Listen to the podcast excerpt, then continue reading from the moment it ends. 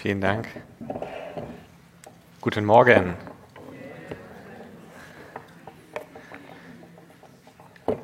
Wetterwechsel ist das Thema heute.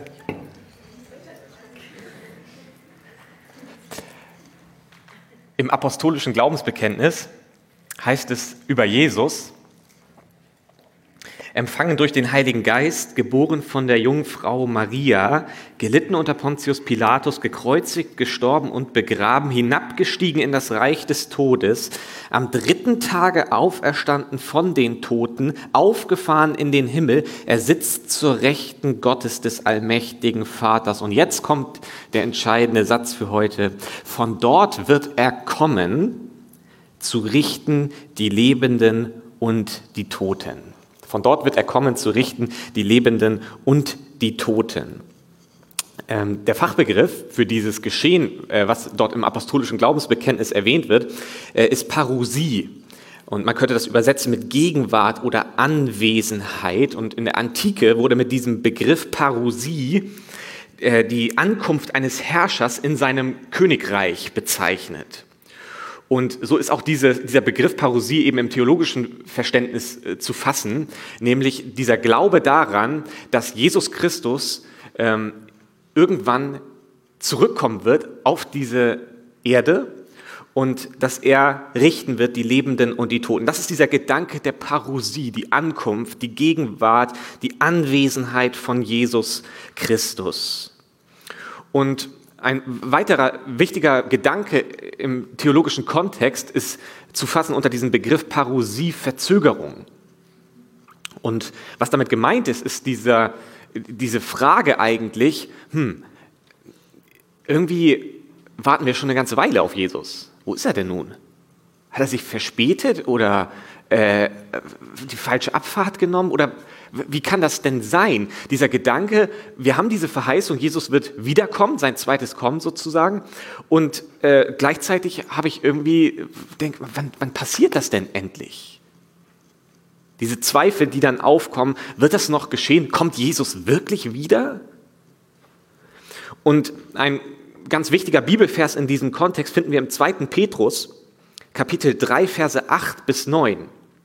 Und dort heißt es, dieses eine aber sollt ihr nicht übersehen, Geliebte, dass ein Tag bei dem Herrn ist wie tausend Jahre und tausend Jahre wie ein Tag.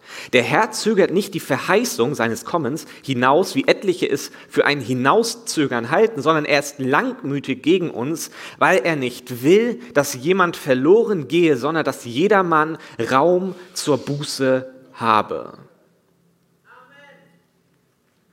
Das heißt, wir als Christen leben mit dieser Verheißung, dass Jesus kommen wird und gleichzeitig wissen wir aber auch aufgrund des biblischen Textes, dass äh, Gott einen, einen geschichtlichen Raum lässt, der, in dem wir leben, einen geschichtlichen Raum, äh, in dem es die Möglichkeit zur Umkehr gibt. Das ist dieser Gedanke in diesem Bibelvers. Neben diesem zweiten Gedanken, dass ähm, das Zeitverständnis Gottes ein anderes ist als unseres. Das heißt, wenn wir sagen, wow, das ist aber jetzt ganz schön lang, könnte Gott sagen, nö, das finde ich gar nicht so lang. Diese beiden Hinweise haben wir hier also zu diesem Gedanken der Parosie-Verzögerung. Wir leben mit der Verheißung, Jesus wird kommen und die Geschichte in gewisser Weise beenden und er setzt einen neuen Anfang, etwas Besseres lässt er beginnen. Und dieser Gedanke, den wir eben im christlichen Glauben angelegt haben, dieser Gedanke ist ganz wichtig für das Verständnis dieser Predigt, die jetzt folgen soll. Hm. Die Bibel beschreibt nämlich dieses zweite Kommen oder dieses Wiederkommen von Jesus, was in der Zukunft liegt, die Geschehnisse dieser Wiederkehr, äh, beschreibt die Bibel über einen Vergleich mit einem anderen Ereignis der biblischen Geschichtserzählung. Und dieser Vergleich wird angestellt also es bezieht sich auf eine ähm, Begebenheit aus dem Alten Testament, aber diesen Vergleich, den finden wir im Neuen Testament. Und zwar in Matthäus Kapitel 24, die Verse 37 bis 39. Dort heißt es, wenn der Menschensohn kommt, Jesus ist gemeint, wenn Jesus kommt, und damit ist diese Parousie gemeint, wenn Jesus kommt, wenn der Menschensohn kommt, wird es sein wie zur Zeit Noahs. Damals vor der großen Flut aßen, tranken und heirateten die Menschen, wie sie es immer taten. So ging es, bis Noah in die Arche stieg. Die Leute merkten nichts von dem Unheil, das ihnen bevorstand, bis die Flut sie alle mit sich riss. So wird es auch beim Kommen des Menschensohns sein. Das heißt, die Tage, der, oder die Tage vor der Wiederkehr Jesu werden hier in einen Vergleich gesetzt zu den Tagen vor der großen Flut, wie wir sie berichtet bekommen, äh, mit der Person verbunden, mit der Geschichtserzählung verbunden von Noah. Aber was war jetzt das Kennzeichen dieser Tage von Noah? Das, was wir gelesen haben, gerade in Matthäus Kapitel 24, zeigt im Prinzip zwei Gedanken, die ich so herauslesen kann. Das erste, der erste Gedanke ist, sie machten die Dinge, wie sie sie immer taten. Das ist eine relativ unspektakuläre Beobachtung, aber die Beobachtung ist, äh, vor der großen Flut, in den Tagen Noahs, machten die Leute alle Dinge so, wie sie sie halt immer machten. Die zweite Beobachtung ist, sie merkten nichts von dem, was vor ihnen lag. Und ich glaube, die beiden Dinge hängen dann auch in gewisser Weise zusammen, weil sie nicht merkten, was vor ihnen lag, weil sie nicht wussten, nicht realisierten, was kurz vor ihnen war, machten sie alle Dinge so, wie sie sie halt immer machen. Das ist also erstmal diese ganz unspektakuläre Beobachtung aus dem Text. Man könnte zusammenfassen, sehr beschäftigte Menschen mit vollen Kalendern, die sich nicht vorstellen können, was vor ihnen liegt. Man könnte auch ein bisschen salopp formulieren, noch am Morgen der einsetzenden Flut beschäftigten sich die Menschen nicht mit den Regentropfen, sondern mit ihren Wochenplanern.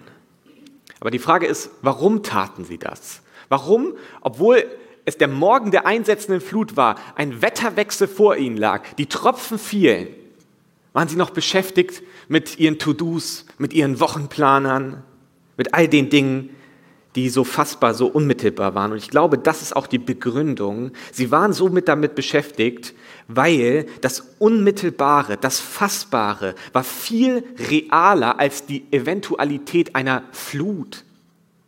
Ja, ja, eine Flut. Mhm. Es war nicht fassbar, es war nicht unmittelbar. Irgendein Verrückter sprach seit Jahren von einer angeblichen Flut, aber das, was dieser Verrückte seit Jahren, Jahrzehnten von sich gab, das war irgendwie nicht anfassbar, das war nicht real. Sein Bauwerk war vermutlich relativ beeindruckend, aber genauso beeindruckend war seine offensichtliche Realitätsfremde. Die Struktur des durchschnittlichen Tages hat den Sinn des Lebens dieser Menschen bestimmt. Essen, arbeiten, dann wieder essen, dann die Arbeit zu Ende bringen, mit den Kindern spielen, Hausprojekte bearbeiten, meine Lieblingsbeschäftigung. Reden, hören, lachen, gähnen, schlafen und dann wieder von vorne essen, arbeiten, wieder essen, Arbeit zu Ende bringen, mit den Kindern spielen, Hausprojekte bearbeiten, reden, hören, lachen, gähnen, schlafen. Es ist nichts besonders Außergewöhnliches und ganz sicher, und das möchte ich auch ganz deutlich sagen, ist es in keinster Weise irgendetwas Schlechtes.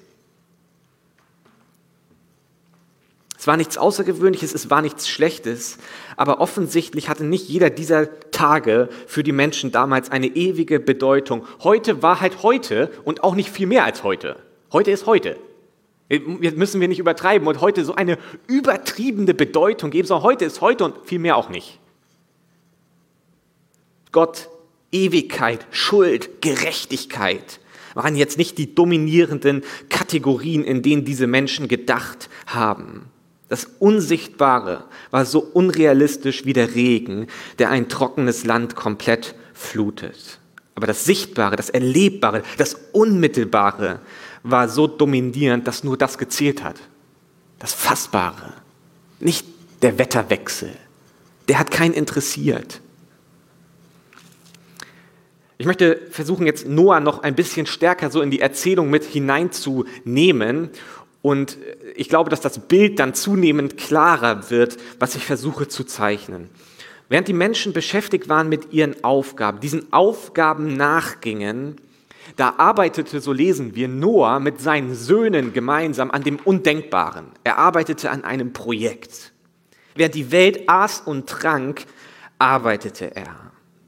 Jetzt wird man natürlich einwenden, ja, ach so, und Noah hat nicht gearbeitet, er hat nicht gegessen, nicht getrunken. Doch natürlich hat auch Noah getrunken, er hat gegessen. Aber der Gedanke an das Boot und die damit verbundenen Geschehnisse überlagerten alle anderen Dinge. Das war die dominierende Erzählung seines Lebens. Nicht der Alltagstrott, nicht dieses Alltägliche, nicht das Fassbare, das Unmittelbare dominierte seine Lebensgeschichte, sondern dieses Boot und die Verheißung, die er bekommen hatte, das dominierte sein Leben und das andere war dann eine Folge dessen.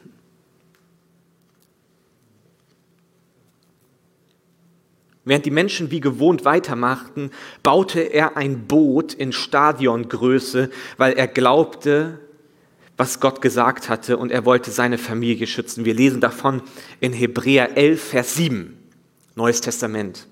Durch Glauben baute Noah, als er eine göttliche Weisung empfangen hatte über die Dinge, die man noch nicht sah, von Gottesfurcht bewegt, eine Arche zur Rettung seines Hauses. Durch ihn verurteilte er die Welt und wurde ein Erbe der Gerechtigkeit aufgrund des Glaubens. Weil Noah eine Verheißung bekommen hatte, eine göttliche Weisung bekommen hatte, baute er ein Boot und er rettete sich und seine Familie.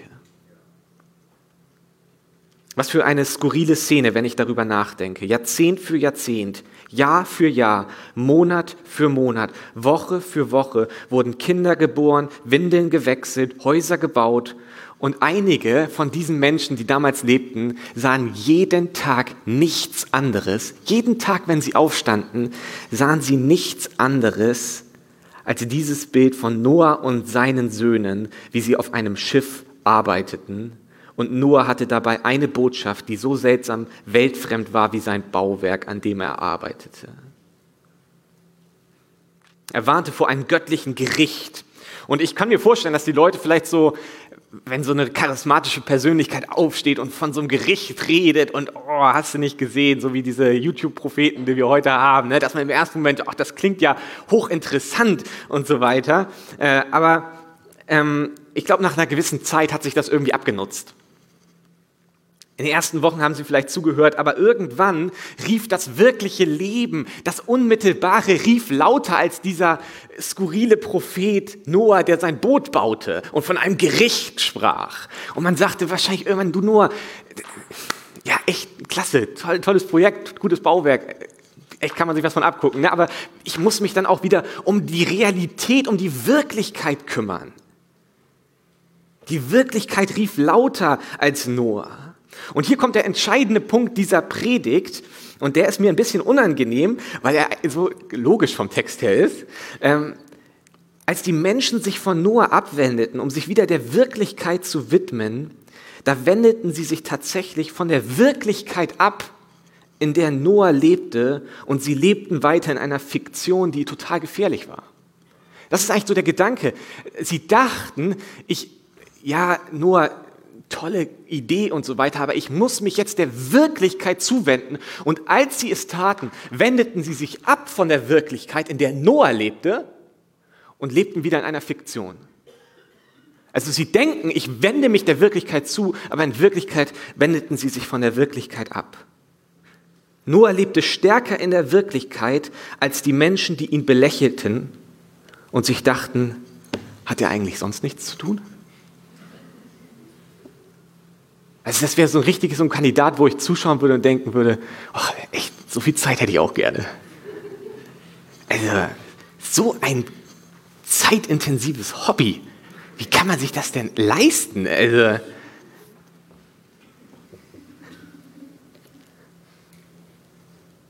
aber er lebte in der Wirklichkeit. Noahs Wirklichkeit bedeutete nicht, logischerweise, dass er sich nicht um die alltäglichen Dinge kümmerte, wie gesagt, selbstverständlich hat auch er gegessen, er hat getrunken, er hat geschlafen, er hat Hochzeiten gefeiert. Wir lesen beispielsweise im 1. Mose 7, Vers 13. An eben diesem Tag war Noah in die Arche gegangen mit Sem, Ham und Japhet, seinen Söhnen, und mit seiner Frau und den drei Frauen seiner Söhne. Die haben bestimmt auch eine schöne Hochzeit gefeiert für die drei Söhne, oder? Natürlich hat er auch das Alltägliche, das Normale gemacht aber er hat diese Dinge gemacht mit einem offenen Ohr. Die ganze Zeit hat er diese Dinge gemacht mit einem offenen Ohr für die Stimme Gottes. Er hatte einen Hammer in seiner Hand Offene Augen. Er hat die ganze Zeit geschaut, wie stehen die Wolken? Steht ein Wetterwechsel an?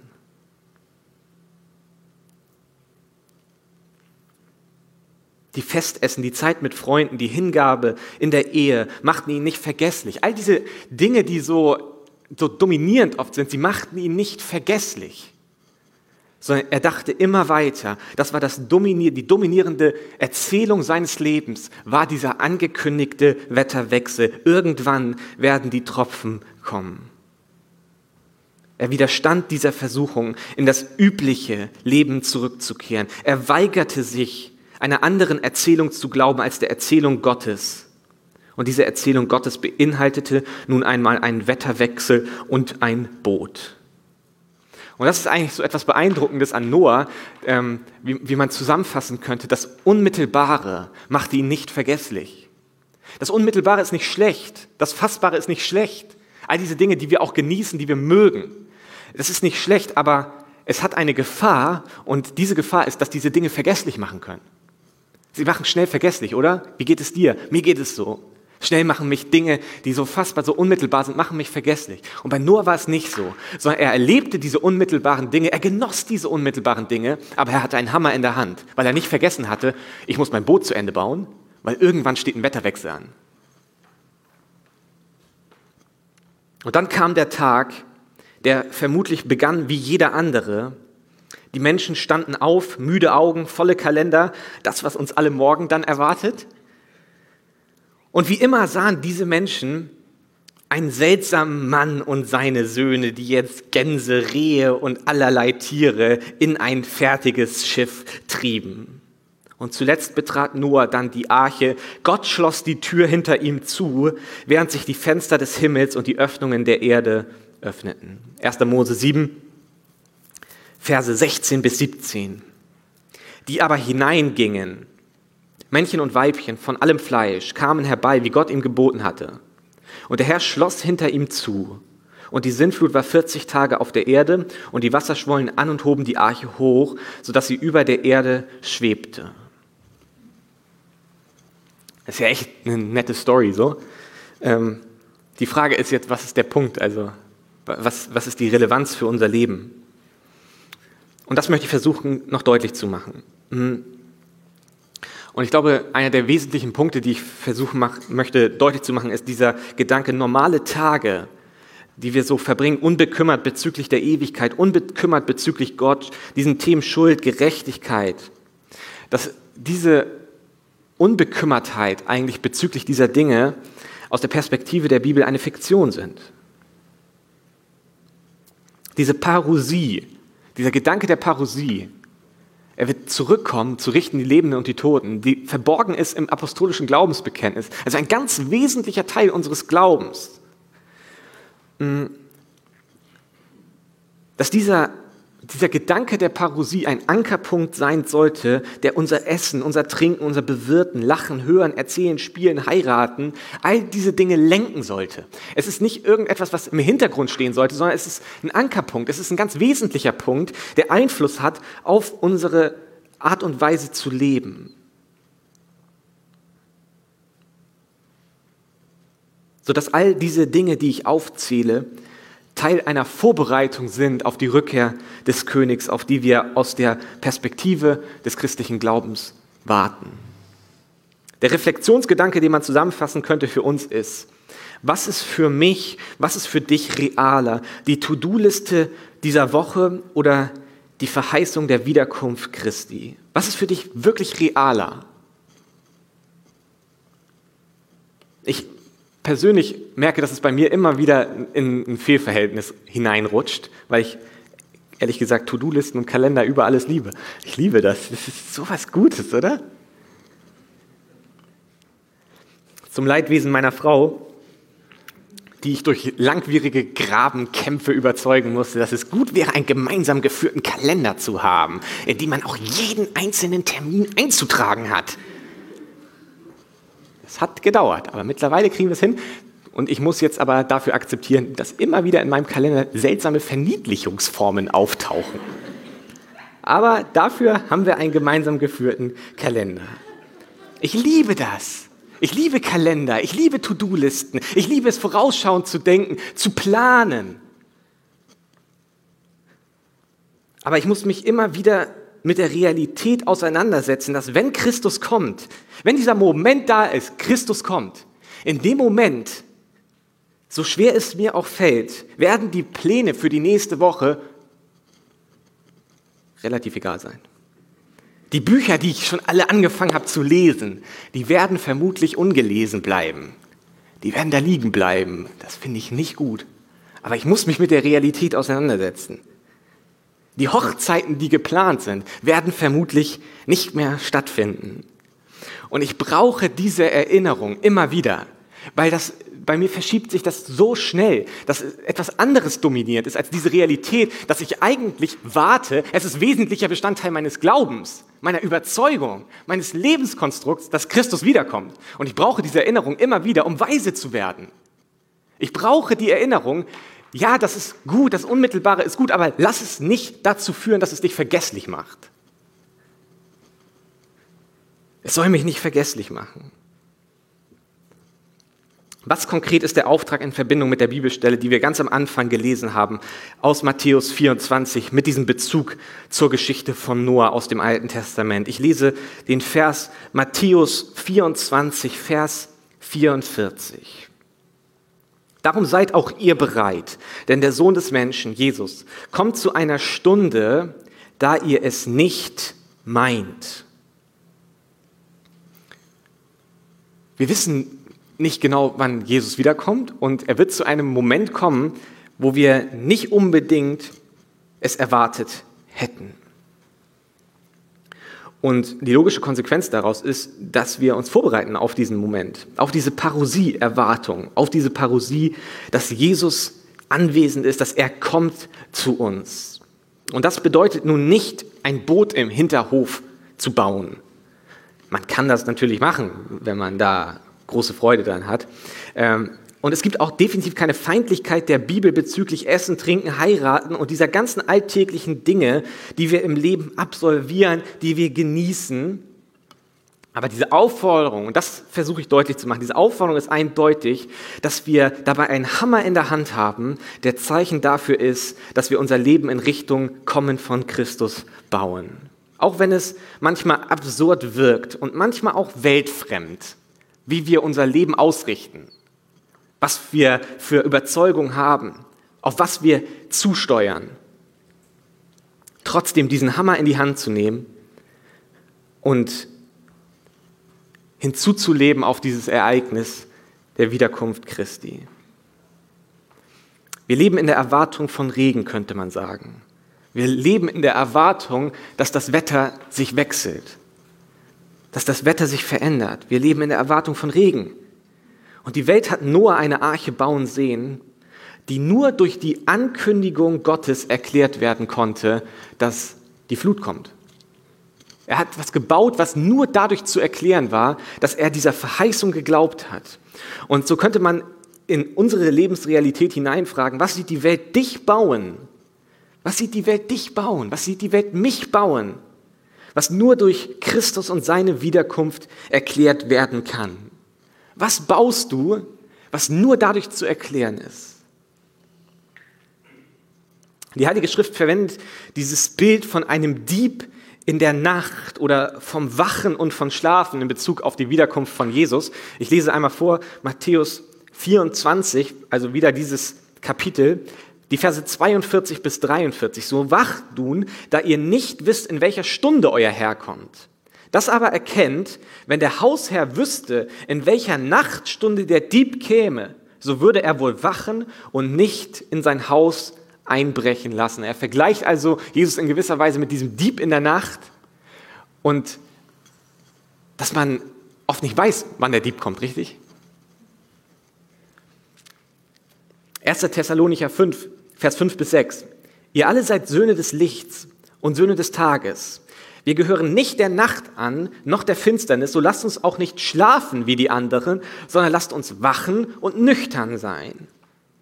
Die Aussage ist, wenn Christus wiederkommt, wird erkennbar werden, ob wir in einem Traum, in einer Fiktion gelebt haben oder in der Wirklichkeit. Und Noah hat sich nicht beirren lassen und das finde ich beeindruckend.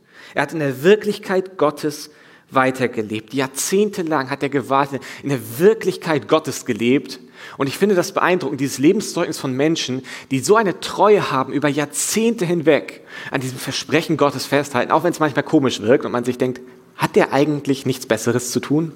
Nee, der hat nichts Besseres zu tun, weil der hat eine Verheißung Gottes bekommen. Nur hat sich nicht beirren lassen. Er hat in der Wirklichkeit Gottes weitergelebt. Und so tun wir es auch, bis Christus kommt und zu sich holt, wer an ihn glaubt. Johannes 14, Verse 1 bis 3. Das ist diese Verheißung. Jesus sagt, Euer Herz erschrecke nicht. Glaubt an Gott und glaubt an mich. Im Haus meines Vaters sind viele Wohnungen. Wenn nicht, so hätte ich es nicht, hätte ich es euch nicht gesagt, hätte ich euch gesagt. Ich gehe hin, um euch eine Stätte zu bereiten. Und wenn ich hingehe und euch eine Stätte bereite, so komme ich wieder und werde euch zu mir nehmen, damit auch ihr seid, wo ich bin. Was für eine schöne Zusage, oder? Euer Herz erschrecke nicht. Glaubt an Gott und glaubt an mich. Das ist diese Botschaft der Bibel. Ihr braucht euch nicht erschrecken. Ihr braucht nicht mit Angst in die Zukunft gehen, sondern glaubt an Gott, glaubt an Jesus und ich mache euch Wohnung und dann komme ich irgendwann und hol euch zu mir, da wo ich bin. Das ist die Botschaft des Evangeliums. Jesus ist einmal gekommen, zu sterben am Kreuz für unsere Schuld. Er ist aufgefahren in den Himmel und er bereitet alles perfekt vor für sein Volk. Und dann kommt er wieder und wenn wir unsere Hände ausstrecken und sagen, Jesus, ich glaube an dich und ich will Teil sein von dieser Zukunft, dann dürfen wir uns bereit machen, Koffer packen, die Hammer in die Hand nehmen und die Arche bauen. Weil der Wetterwechsel liegt vor uns. Jesus kommt wieder und er holt diejenigen zu sich, die an ihn glauben. Das ist die Botschaft der Bibel. Was für eine fröhliche, hoffnungsvolle Botschaft, oder? Wie hoffnungsvoll das ist. Ich möchte abschließen diese Predigt, indem ich zwei wesentlichen, die zwei wesentlichen Texte noch einmal lesen möchte. Einmal aus Matthäus 24 und einmal aus 1. Thessalonicher 5. Ich fange an mit Matthäus 24, Verse 36 bis 51. Um jeden Tag aber und die Stunde weiß niemand, auch die Engel im Himmel nicht, sondern allein mein Vater. Wie es aber in den Tagen Noahs war, so wird es auch bei der Wiederkunft des Menschensohnes sein. Denn wie sie in den Tagen vor der Sintflut aßen und tranken, heirateten und verheirateten bis zu dem Tag, als Noah in die Arche ging, und nichts merkten, bis die Sintflut kam und sie alle dahin raffte, so wird auch die Wiederkunft des Menschensohnes sein. Dann werden zwei auf dem Feld sein, der eine wird genommen und der andere wird zurückgelassen. Zwei werden auf der Mühle mahlen, die eine wird genommen und die andere wird zurückgelassen. So wacht nun, da ihr nicht wisst, in welcher Stunde euer Herr kommt. Das aber erkennt, wenn der Hausherr wüsste, in welcher Nachtstunde der Dieb käme, so würde er wohl wachen und nicht in sein Haus einbrechen lassen. Darum seid auch ihr bereit, denn der Sohn des Menschen kommt zu einer Stunde, da ihr es nicht meint. Wer ist nun der treue und kluge Knecht, den sein Herr über seine Dienerschaft gesetzt hat, damit er ihnen die Speise gibt zur rechten Zeit? Glückselig ist jener Knecht, den sein Herr, wenn er kommt, bei solchem Tun finden wird. Wahrlich, ich sage euch, er wird ihn über alle seine Güter setzen. Wenn aber jener böse Knecht in seinem Herzen spricht, mein Herr säumt zu kommen, und anfängt, die Mitknechte zu schlagen und mit den Schlemmern zu essen und zu trinken, so wird der Herr jenes Knechtes an einem Tag kommen, da er es nicht erwartet und zu einer Stunde, die er nicht kennt, und wird ihn in zwei hauen und ihm seinen Teil mit den Heuchlern geben. Da wird es Heulen und Zähneknirschen sein. Matthäus 24, Verse 36 bis 51. Und ich lese 1. Thessalonicher 5, Vers 1 bis 11. Von den Zeiten und Zeitpunkten aber braucht man euch Brüder nichts zu schreiben. Denn ihr wisst ja genau, dass der Tag des Herrn so kommen wird wie ein Dieb in der Nacht. Wenn sie nämlich sagen werden Friede und Sicherheit, dann wird sie das Verderben plötzlich überfallen, wie die Wehen eine schwangere Frau, und sie werden nicht entfliehen. Ihr aber, Brüder, seid nicht in der Finsternis, dass euch der Tag wie ein Dieb überfallen könnte. Ihr alle seid Söhne des Lichts und Söhne des Tages. Wir gehören nicht der Nacht an, noch der Finsternis. So lasst uns auch nicht schlafen wie die anderen, sondern lasst uns wachen und nüchtern sein. Denn die Schlafenden schlafen bei Nacht und die Betrunkenen sind bei Nacht betrunken. Wir aber, die wir dem Herrn, die wir dem Tag angehören, wollen nüchtern sein, angetan mit dem Brustpanzer des Glaubens und der Liebe und mit dem Helm der Hoffnung auf das Heil. Denn Gott hat uns nicht zum Zorngericht bestimmt, sondern zum Besitz des Heils durch unseren Herrn Jesus Christus, der für uns gestorben ist, damit wir, ob wir wachen oder schlafen, zusammen mit ihm leben sollen. Darum ermahnt einander und erbaut einer den anderen, wie ihr es auch tut. Amen.